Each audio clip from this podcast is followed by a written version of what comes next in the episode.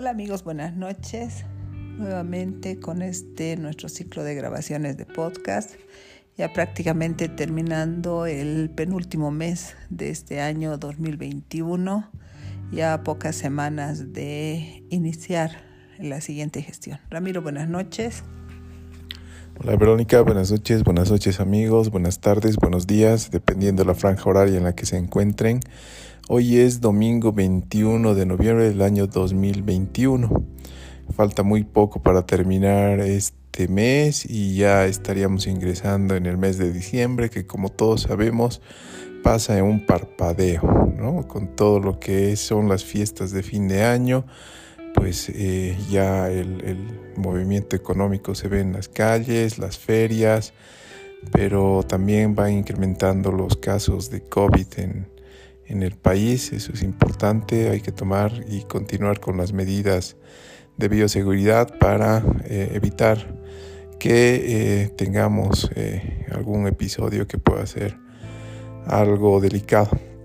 Bueno, la anterior semana no estuvimos en, la grabación ya que la dueña del podcast estaba en Peñas y bueno, no hubo mayor posibilidad ya que la señal en Peñas estuvo realmente congestionada. Pero estamos nuevamente acá para poder hablar un poquito sobre los 240 años que se recordaban hace una semana atrás del fallecimiento de Tupac Katari, ¿no? Entonces, precisamente ahí el gobierno llevó adelante una masiva concentración y bueno, muchos afortunados estuvieron ahí escuchando el discurso del presidente.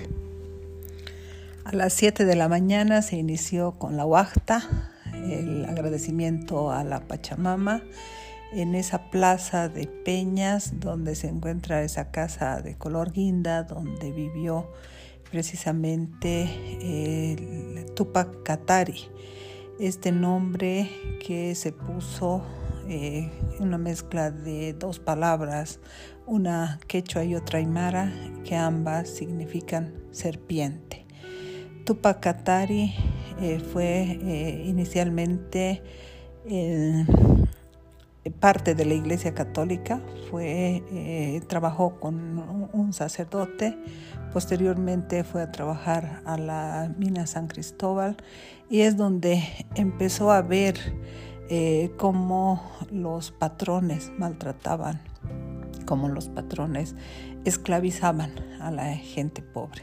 Y ahí nació sus ganas de luchar contra este maltrato, contra esto que realizaban los eh, grandes empresarios eh, en ese entonces. ¿no?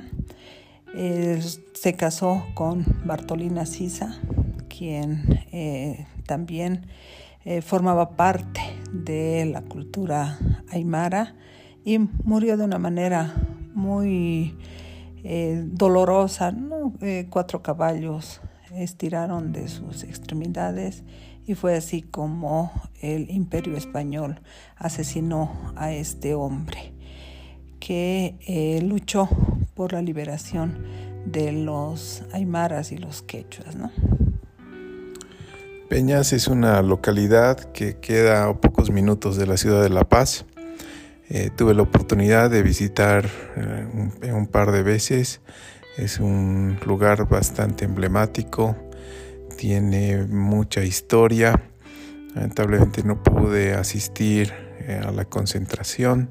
Hay una fotografía que tengo puesta en Instagram, no me pertenece, es de Verónica, me cedió gentilmente esa foto, pero es realmente impresionante, ¿no? Como el pueblo los habitantes de Peñas tienen muy arraigado a este héroe, este Tupac Katari que luchó por esa ideología de libertad. En todo caso, eh, esta conmemoración que se llevó adelante muy significativa y sobre todo dando a conocer que ese espíritu de libertad sigue vigente, sigue activo en todos nosotros, quienes pretendemos alcanzar precisamente ello, la libertad, la libertad económica, la libertad tecnológica, la libertad ideológica y no estar sometidos a eh, otros intereses, principalmente imperialistas, que van haciendo que nuestros eh, principales eh, líderes puedan tener algún tipo de manifestación que vaya en contra de esto. Se ha visto plasmado durante estas semanas ese paro que llevó adelante eh, en Santa Cruz a partir del comité cívico que hizo muchísimo, muchísimo daño a, nuestra economía, a nuestra población que quería trabajar. Se vieron en las imágenes eh, algunas escenas bastante eh, tristes donde bolivianos enfrentándose entre bolivianos por querer algunos simplemente ir a trabajar y otros negando esa posibilidad. Así que ese espíritu libertario debe prevalecer entre nosotros, ese espíritu de continuar con esta lucha que ha iniciado hace algún tiempo atrás y continúa vigente para poder alcanzar precisamente eso, la libertad. Eh, precisamente el anterior domingo dio su discurso eh, gracias a la invitación de eh, la comunidad, el, nuestro presidente del Estado Plurinacional, mencionando la importancia de la lucha que tenemos en este tiempo, de seguir luchando por esa libertad que tú decías, por esa libertad ideológica principalmente. Todos los que, eh, todos los afortunados que pudimos estar en esa plaza de Peñas, todos los nietos, como lo dice nuestro vicepresidente, todos los nietos de Juliana Pazanina, estuvimos ahí gritando nuevamente por esa libertad que buscamos, gritando nuevamente para que el pueblo se una, el pueblo comparta todas sus ideologías y sus ideales en busca de esa libertad, de esa libertad que ha sido quitada, arrebatada por los españoles, eh, quienes vinieron a, eh, a levantar nuestra civilización, pero en base a sus costumbres y creencias, haciendo de lado todo lo que es nuestra cultura. Pero los nietos de Tupac Katari, Juliana Pazanina, aún presentes en esta tierra y manteniendo esos saberes ancestrales y esa cultura milenaria que es muy rica en nuestro país. Bueno, esta semana que transcurrió también tuvimos eh, la fortuna, bueno, los niños y los jóvenes tuvieron la fortuna de recibir su bono Juancito Pinto.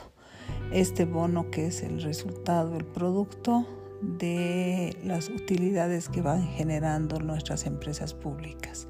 Este bono que de cierta manera está ayudando a reactivar la economía. Es verdad, eh, más allá de, ese, de esa lucha incansable por la libertad, también está el de la redistribución de la riqueza. Y parte de esa redistribución viene manifestada en este bono, el bono Juancito Pinto no es eh, un bono eh, como los otros que se han ido entregando durante este tiempo, sino más bien es lo que mencionabas, es una redistribución. Esas utilidades que generan nuestras empresas públicas son entregadas a nuestros niños, a nuestros jóvenes en este bono denominado Juancito Pinto. En esta oportunidad, las entidades bancarias fueron las encargadas de llevar adelante esta distribución. Se vieron varias filas esperando, principalmente los padres o apoderados, poder acceder a este beneficio. Y continúa, continúa el bono hasta el día 18 de diciembre. Por lo tanto, hay aún algunas semanas como para poder apersonarse a una de las agencias de los bancos y poder realizar el cobro. Eh, se veían largas filas en el centro de la ciudad para poder cobrar, pero existían también agencias un poco más alejadas del centro que estaban expeditas como para poder atender a, los eh, niños, a los apoderados quienes eh, deseaban cobrar este bono. Por lo tanto, la recomendación es esa, ¿no? que aún hay tiempo hasta el 18 de diciembre. Sin embargo, el Banco Unión hizo un esfuerzo muy, muy grande este fin de semana para poder habilitar agencias, principalmente en la ciudad de Santa Cruz, y trabajar domingo. domingo atendiendo a estos niños quienes esperaban ansiosos el poder recibir este beneficio. Así que eh, continúa el, día de mañana hasta el 18 de diciembre, aún quedan varias semanas. Por lo tanto, eh, simplemente personarse estas agencias, no solamente el Banco Neón, sino hay otras, otros bancos que están trabajando, entregando este beneficio. Pero lo importante es esto, ¿no? Conocer que es fruto de las utilidades que tienen nuestras empresas. Por lo tanto, esa utilidad vuelve a a la economía a partir de este bono y se esperaría que también sea nuevamente invertido en nuestros productos, como esperaríamos que eso ocurra también con eh, el tema de los canastones de fin de año, ¿no? donde debemos apoyar a nuestras empresas para que nuestras empresas tengan utilidades y esas utilidades nuevamente se manifiesten en un bono en la siguiente gestión. La educación, el conocimiento es lo que ayuda al crecimiento de una nación. Si queremos que nuestros estudiantes, que nuestros niños sigan estudiando, es una forma de incentivar a ello. 200 bolivianos que para muchos quizá no significa gran cosa, para otros muchos que son estos niños de familias de muy bajos recursos, sobre todo golpeadas por todo lo que ha sido la pandemia, la cuarentena y ese gobierno que no ha incentivado y no ha motivado al, al crecimiento económico, sino ha generado un retroceso en la economía, ha hecho que muchas familias no tengan recursos ni siquiera para alimentarse, que eh, hayan tenido que gastar muchas otras, todos sus ahorros. Y esos 200 bolivianos que ahora se está entregando para muchas familias realmente es un respiro en este tiempo tan difícil que se está viviendo, no solamente en nuestro país, sino en el mundo. Bien lo decíamos en algún momento, eh, Bolivia ha atravesado por dos crisis tremendas. Una que ha sido la pandemia de la COVID, que todavía eh, está en auge. Estamos actualmente con bastantes contagiados. Aparentemente la cuarta ola tan eh, publicitada ya se está dando. Y por otro lado, ese gobierno que ha hecho retroceder la economía en nuestro país en un 100% porque estábamos eh, reapuntando un crecimiento bastante acelerado y con la cuarentena que ha evitado un movimiento económico ha generado un retroceso realmente. Esperemos que todos estos, eh, que eh, este incentivo que se está dando a los niños sean redistribuidos dentro de nuestro país con la compra de productos hechos por nosotros, hechos por los bolivianos.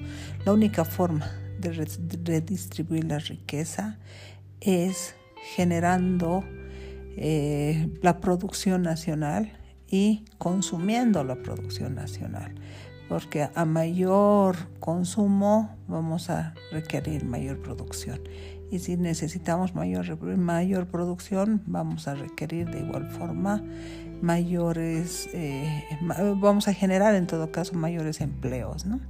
El índice de crecimiento de la economía es bastante motivante en este tiempo. Hemos visto los resultados que ha mostrado nuestro presidente y realmente estamos creciendo. Como él dice, estamos saliendo adelante. ¿no?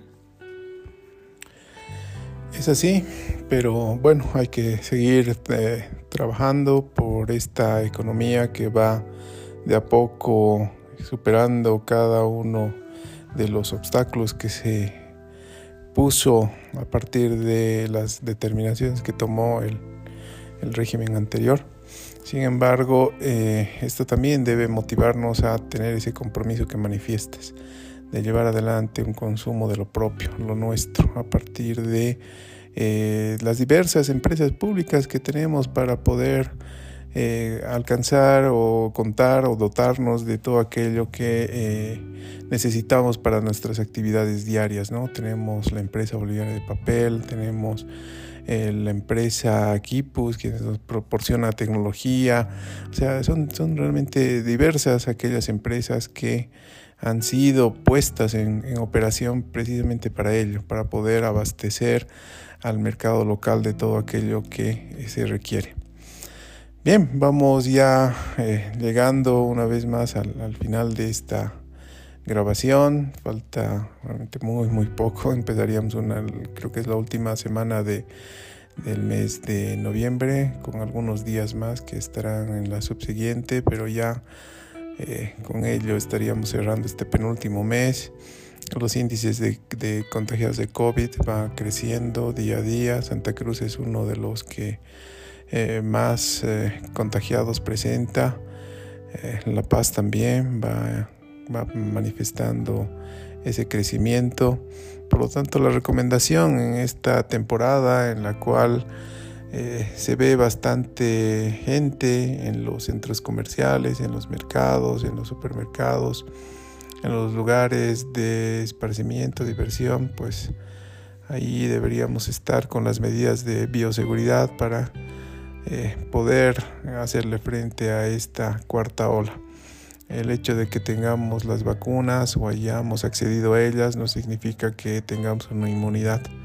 Es una protección y por lo tanto es responsabilidad nuestra el que podamos eh, mantener esta, nuestra salud empleando las medidas de bioseguridad recomendadas.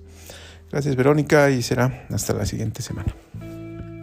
Así es, eh, decías muy bien, consumir lo nuestro. Realmente el consumo de, lo nuestro, de aquello que producimos nosotros, va a generar mayores recursos económicos para el país. Y también, mientras más consumo de lo nuestro y evitar el contrabando, vamos a ayudar a nuestra industria. Lastimosamente esta semana pasada debido al contrabando que no solamente mata nuestra industria, hemos tenido un suceso bastante negativo con uno de nuestros COEs que estaba protegiendo para que no se eh, vaya generando el contrabando. Y son estas personas inescrupulosas, los contrabandistas, que lo mataron. Realmente el contrabando mata familias, mata la industria y está totalmente en contra de nuestro país. Esperemos que eh, todos los bolivianos aprendamos a consumir todo lo hecho en Bolivia. Será hasta la próxima semana y a seguirse cuidando porque no debemos bajar la guardia. Ya estamos en una cuarta ola y parece que este virus todavía va a seguir acompañándonos un tiempo más. Bueno, Ramiro, hasta la próxima semana. Muchas gracias.